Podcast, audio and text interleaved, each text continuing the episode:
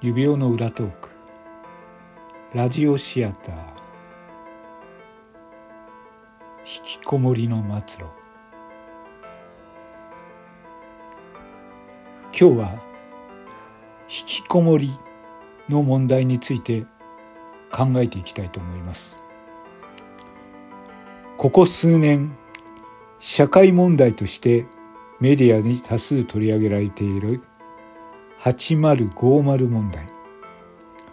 80代の親が自宅に引きこもる50代の子供の生活を支え経済的にも精神的にも行き詰まってしまう状態のことを指します。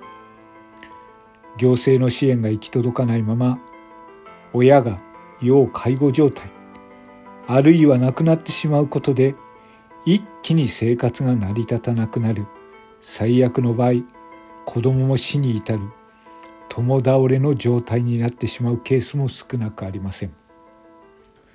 今日はその引きこもりのことについて詳しい指先教授にお招きいただきこの悲惨なケースについてお話をしたいと思います。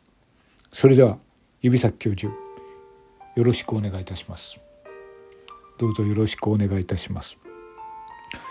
えー、今、えー、この引きこもりという問題が、えー、社会問題となっておりますが実際どうなんでしょうか？そうですね、えー、私が研究している中で一般的に見られる、えー、引きこもりの症状これがまあ私の統計からですね分かってきましたので今日はそれをご紹介したいと思います。どうぞよろしくお願いします。まず引きこもりというのは大体どれぐらいの時期を引きこもっているものが多いんでしょうか？はい、えー、私の研究結果から言いますと結論的には大体7年引きこもっていることが多いですね。7年ですか？それは、えー、統計的に。まあ大体7年というふうに結果が出ています。はあ。それはどれぐらいの？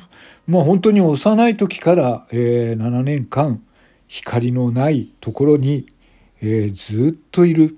そうやって引きこもってる方が多いですね。光のないところで。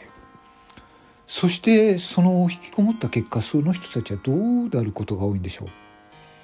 はい。実は7年後突然そのまあ急にですね光を求めて出てきます。はあ、それがちょっと異様な状態でですね衣服を脱いでそして規制を上げて出ていくことが多いですね。衣服を脱いで規制を上げてはいもうそれはもうおかしなぐらいあまりにもすごい大声を上げていることが多いです。はあ、目的は何ですか？はい異性を求めてでの行動ですね。異性を求めて。いやそんなんででも異性も寄ってきませんよね。はい。時にはですね規制を上げるだけではなく放尿まですることもある放尿ですか。それはまた異様ですね。はい。えその結果どういうふうになるんですか。はい。悲しいことに約1週間で死んでしまうことが多いです。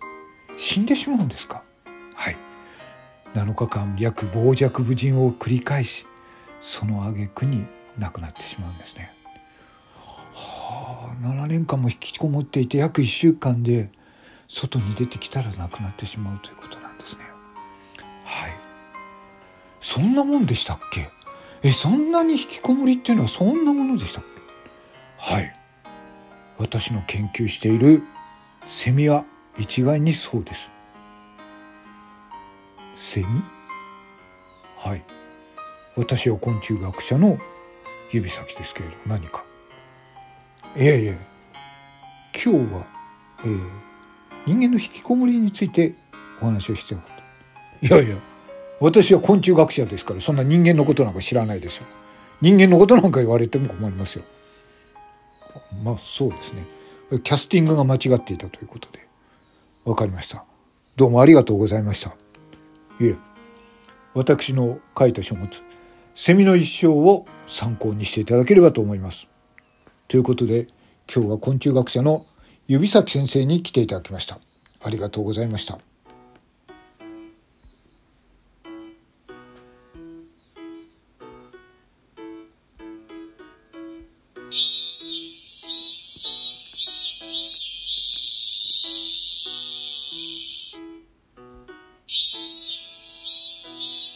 それでは皆様、またお会いしましょう。